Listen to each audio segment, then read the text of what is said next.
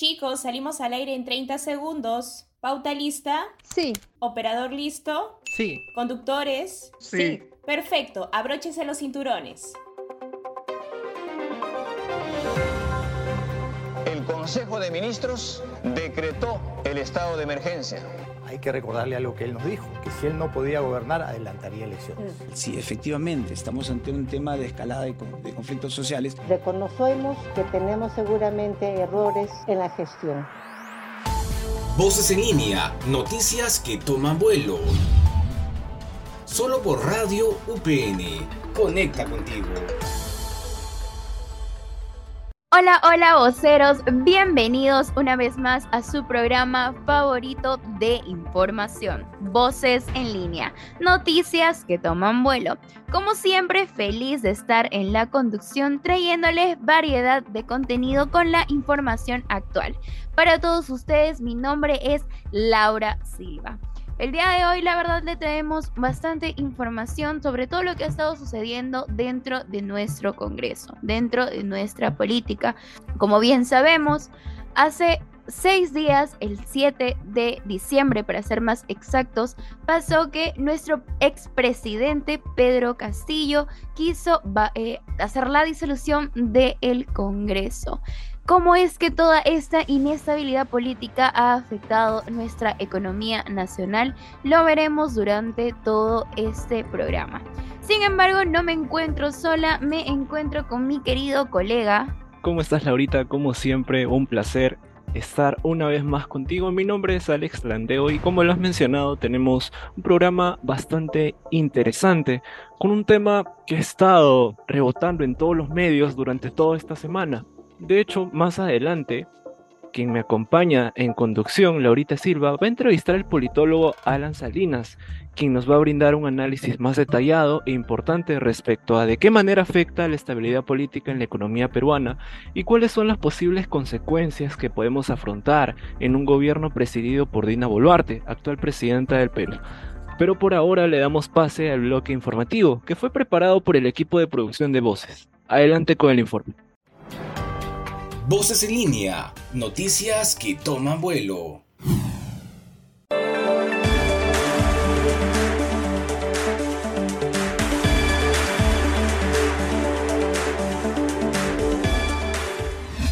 Esto es el bloque informativo de Voces en línea.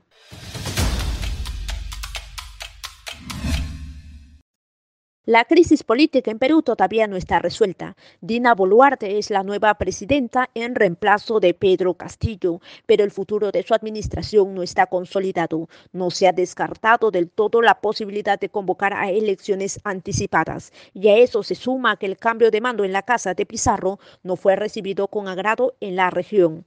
Pese a que la mayoría de los gobiernos latinoamericanos son de tendencia de izquierda y Boluarte fue candidata con Castillo, los mandatarios más cercanos al denominado progresismo rechazan lo sucedido. El primer gran impacto se verá en la Alianza del Pacífico, que debía mantener una cumbre este 14 de diciembre en Lima, donde Castillo debía recibir la presidencia pro tempore.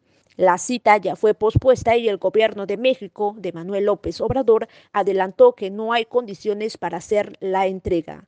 Por otro lado, las manifestaciones se intensifican en varias regiones del Perú. Cusco suspendió vuelos y trenes hacia Machu Picchu, afectando a miles de turistas, mientras que en Arequipa siguen las restricciones. Siguen los bloqueos de las principales vías de acceso a Lima y a otras ciudades del país. Este informe fue producido por Voces en línea.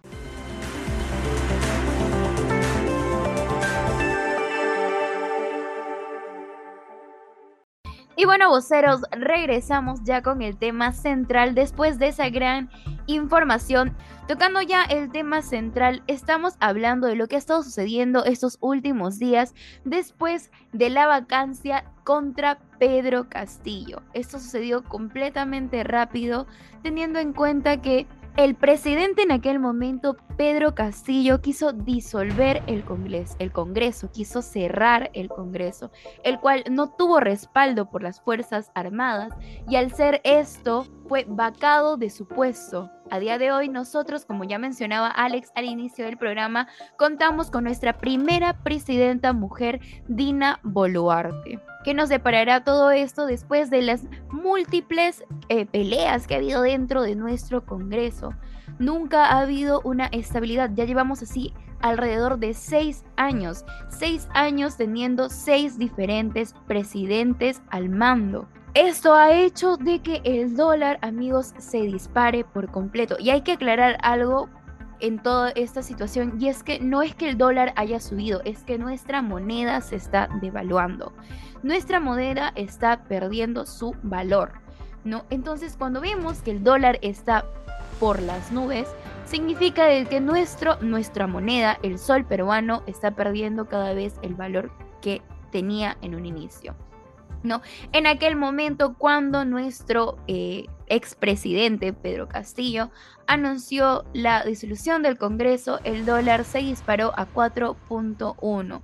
Si no me equivoco, antes de eso ya teníamos una moneda, eh, bueno, el dólar estaba más o menos más bajo y esto provocó que se dispare y claramente no sabemos eh, qué vaya a suceder más adelante. ¿Qué tienes para nosotros, Alex? De hecho, lamentablemente, la inestabilidad política, una incertidumbre ante un escenario que se torna cada vez incierto, no saber qué va a pasar con el actual Congreso puede afectar y duramente el bolsillo de todos los peruanos, debido a la preocupación de los mercados ante la crisis en el Perú. Uno de los principales efectos inmediatos en este tipo de situaciones, como ya lo hemos mencionado anteriormente, es el incremento del dólar, esto impacta en los precios de todos los bienes y servicios importados. De hecho, te comento que en el Perú se importa la gasolina y sus derivados de petróleo. Esto tiene un impacto inmediato en todos los usuarios y a su vez claramente en el transporte.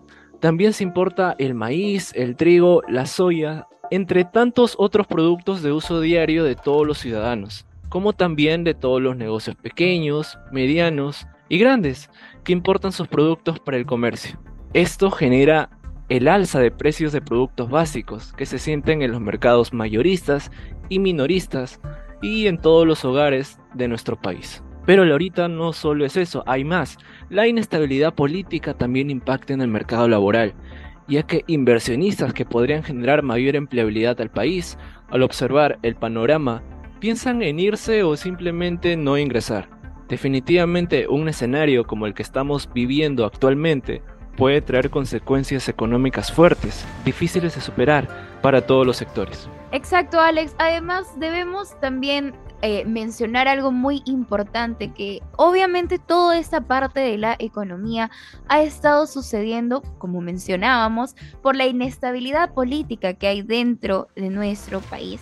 Y esto se debe a que últimamente o en los últimos años no vemos políticos leales, no vemos políticos que sean de un solo partido. Nos podemos encontrar muchas veces que persona A se encuentra dentro de este, eh, ese partido político y de acá a uno o dos años máximo ya lo vemos en un partido completamente diferente. La lealtad política ya no existe hoy en día ya no encontramos políticos de 20, 15 años dentro de un solo partido. Muy aparte de esto es que no también no velan por lo que realmente está pidiendo el pueblo. No están velando por ello. Existe mucha riña cuando no debería ser de esa manera. Si bien la democracia es votar por algo, ellos no están viendo el votar a beneficio del pueblo. Tenemos también el problema de que en la mayoría de nuestro, eh, nuestra política, de nuestro sistema, no encontramos profesionales en política, solamente están personas improvisadas, personas que han decidido estar dentro de la política, cuando no debería ser así. Y la verdad es culpa de la población hacer un llamado a que debemos tener más conciencia política, debemos eh, buscar información de aquellos a los cuales nosotros estamos eligiendo como representantes, como los máximos representantes. No elegir o emitir un voto por el simple hecho de que mamá, papá, Julano, Sutano, el señor de la fila, nos dijo que votáramos por esa persona. No debería ser de esa manera por favor tener un poco más de conciencia política y también mencionar de que deberíamos implantar todo esto desde ya el colegio. Como bien sabemos, no existe un curso como tal que nos explique de política. Y eso hace que las personas pierdan el interés, cuando claramente no debería ser así. Y es por eso que nuestro país hoy en día está sufriendo de tal manera. Bueno, Alex, coméntanos un poco más de los factores que tienes, por favor, sobre qué es lo que va a pasar en nuestra economía más adelante según lo que has eh, averiguado. Por supuesto que sí. De hecho, este año se esperaba que la economía del país cierre entre 2.7 y 3%. Sin embargo, luego de este famoso fallido golpe de Estado de nuestro ex mandatario Pedro Castillo y que Dina Boluarte se convierta en la primera mujer presidenta del Perú, se preguntarán ¿Aún se mantienen estas proyecciones? La respuesta es sí. Los especialistas indican que teniendo en cuenta que nos encontramos a casi nada de cerrar el año, esta crisis política no tendría un gran efecto en el PBI de este 2022. Sin embargo, se advirtió que si la inestabilidad política genera mayor incertidumbre, lo que va a peligrar va a ser que al menos tengamos un crecimiento de 2% el año entrante. Por otro lado, otros especialistas indican que aún en un escenario optimista, para el 2023 difícilmente el Perú crecerá más del 3%, debido a que no existen las condiciones estructurales para ser más competitivo al país. Aunque el Ministerio de Economía proyecta que para el próximo año el Perú crecerá entre 3.1 y 3.9%. Asimismo, otras instituciones como el Banco Mundial y el Fondo Monetario Internacional estiman que el avance solo será de 2.6%, lo cual es considerado un crecimiento bastante mediocre. Por ahora, esa es toda la información que tenemos a la mano. Por ahora nos vamos a una pausa y cuando volvamos regresamos con la entrevista al politólogo Alan Salinas. Ya regresamos. Voces te informa.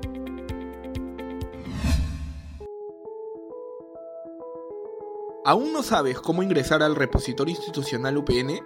Tranquilo, nosotros te decimos cómo hacerlo.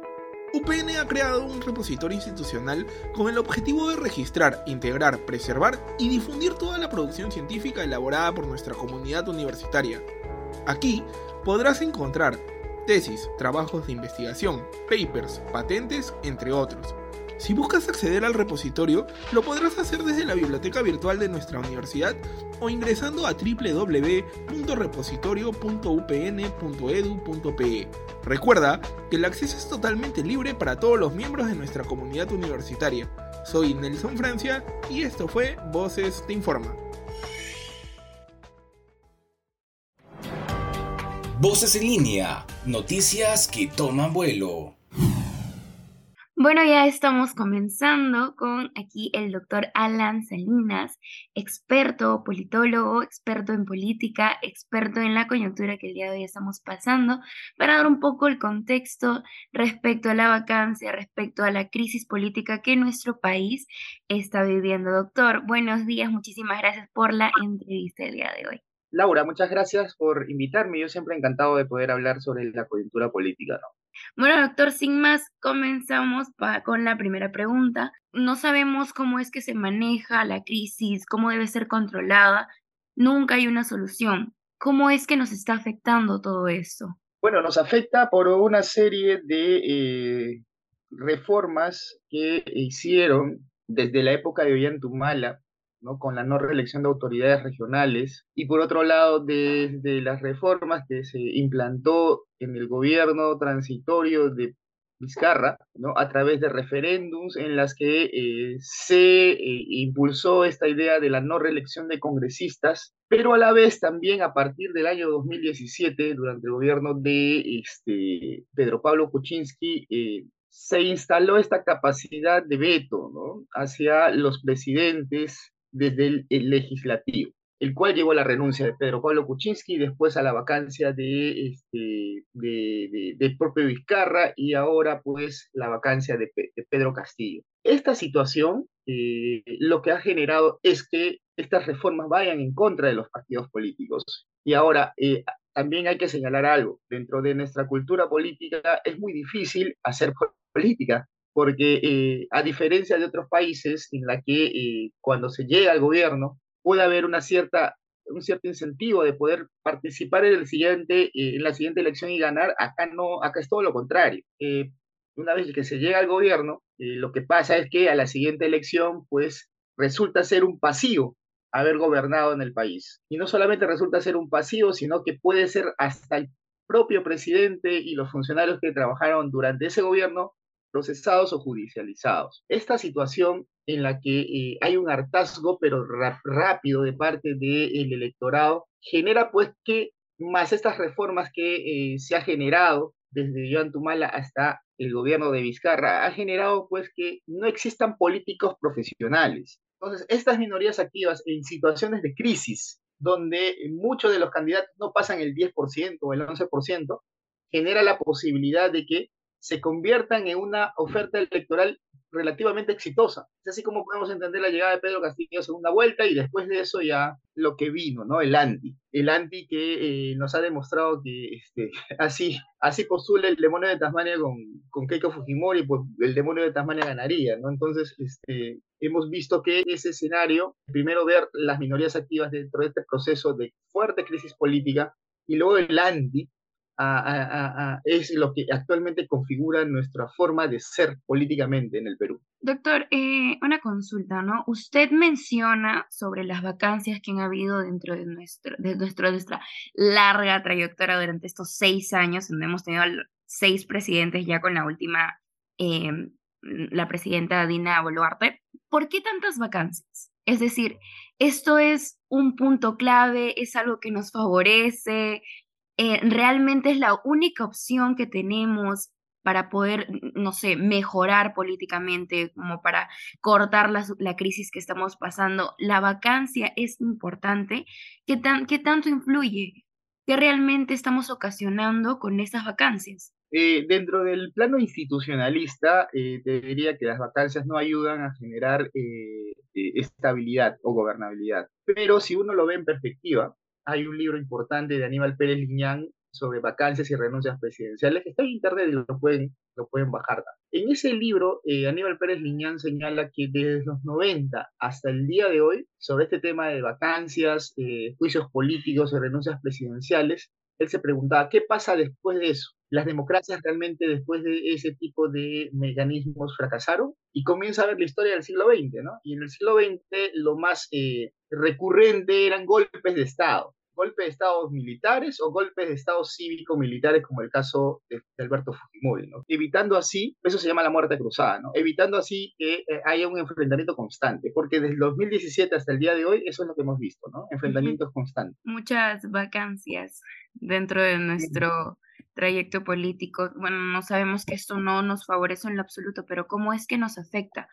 Cómo es que la población se ve afectada por las vacancias dadas durante los seis años que han estado transcurriendo, en donde la inestabilidad política estaba a flote. Efectivamente, y, es parte de eh, de haber eh, desconfiado de los políticos profesionales, ¿no? Si hay algo que requiere el Perú, como el mundo lo tiene, son políticos profesionales y no, aventureros de la política. Eh, la idea de lo nuevo eh, e, es, es importante, pero lo, nuevo es muchas veces como fuego artificial. impacta primero la novedad de, de, este fuego artificial, pero después se diluye y se apaga. Entonces lo nuevo en el Perú resultó ser como un fuego artificial. Apareció como, un, como una gran sorpresa, pero después se apaga producto de la corrupción, que los mismos novatos han generado, ¿no? Y con esto no quiero decir que los políticos profesionales o los partidos también hayan cometido errores, pero hay formas de procesar dentro de los partidos políticos la, eh, la corrupción, ¿no?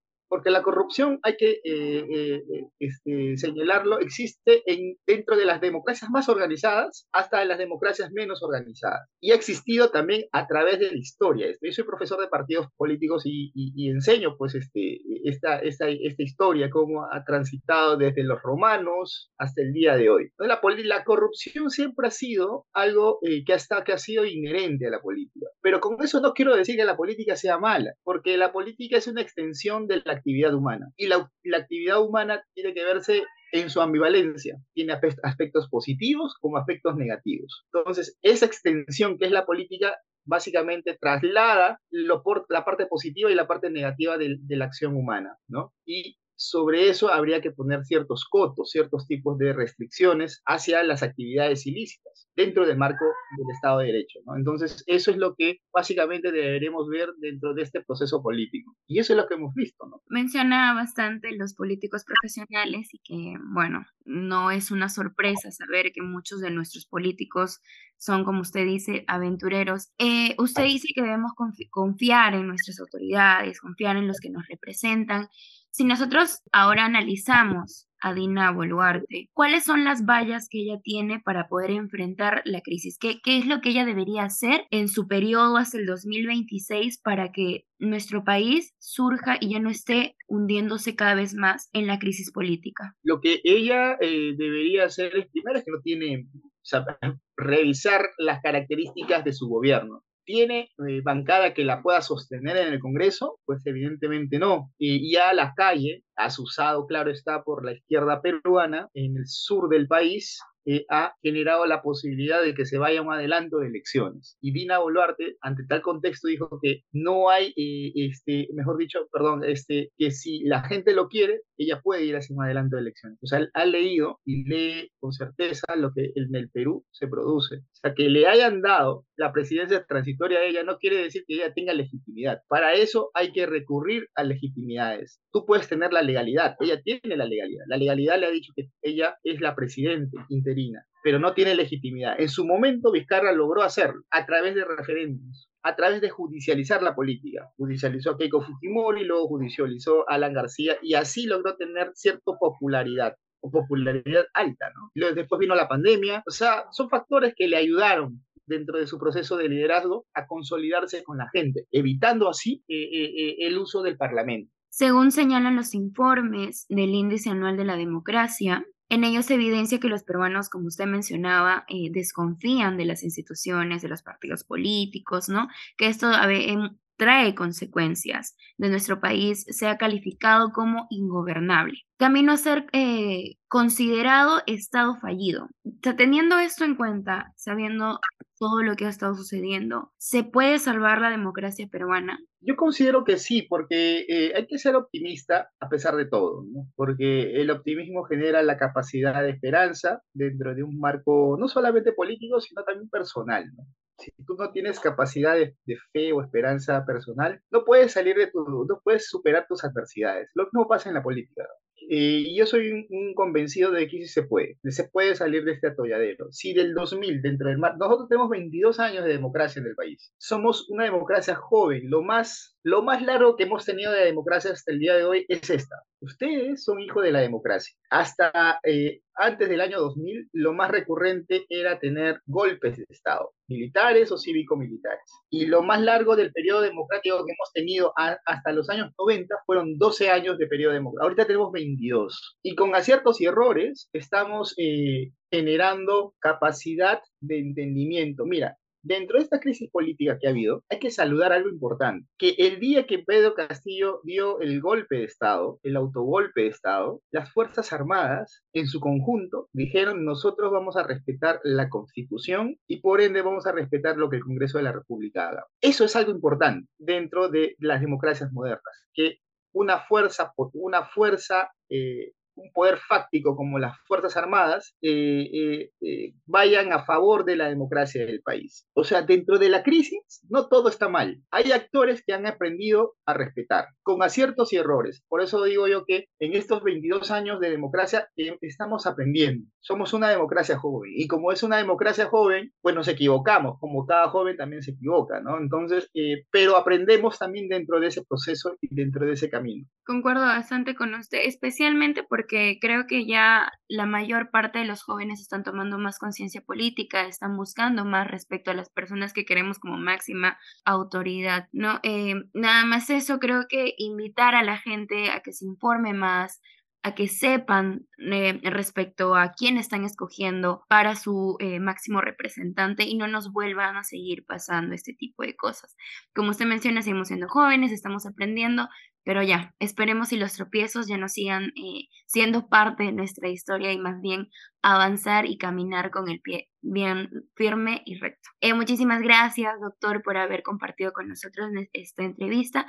Algo último que quisiera acotar, de repente invitar a la población. Le cedo, por favor. Sí, que este, no desconfíen de la política. La política necesita de nosotros para poder eh, mejorarla. Porque si la política la dejamos a los, entre comillas, políticos, que en realidad no son los políticos profesionales, sino son los aventureros, vamos a seguir pagando la factura de la corrupción que ellos generan. Y eso eh, genera un grave daño a la política. Entonces necesita de nosotros de un involucramiento en todos sus sentidos. Si quieren participar de, de las decisiones o de alguna contienda electoral, pues bienvenido sea. Pero si quieren también a través de la opinión pública participar del acontecer político, es importante que eso también sea y que participen generando rendición de cuentas a los políticos, ¿no? Así es, teniendo un poco más de conciencia, ¿no? Siendo partícipes, pero con conciencia, más que nada. Muchísimas gracias, reitero, eh, doctor.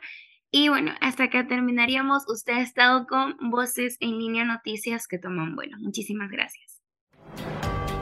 Voces en línea, noticias que toman vuelo. Y bueno, voceros, hemos llegado a la parte final del programa. Muchas gracias por escucharnos siempre. Estuvo con ustedes Alex Landeo y Laura Silva. Así es, voceros, por favor no se olviden de escuchar nuestros podcasts por la app de Radio UPN o por la web de UPN. Esto es hasta otra oportunidad. Por favor, no dejen de sintonizar Voces en línea, noticias que toman vuelo. Esto fue Voces en línea por Radio UPN. Conecta contigo.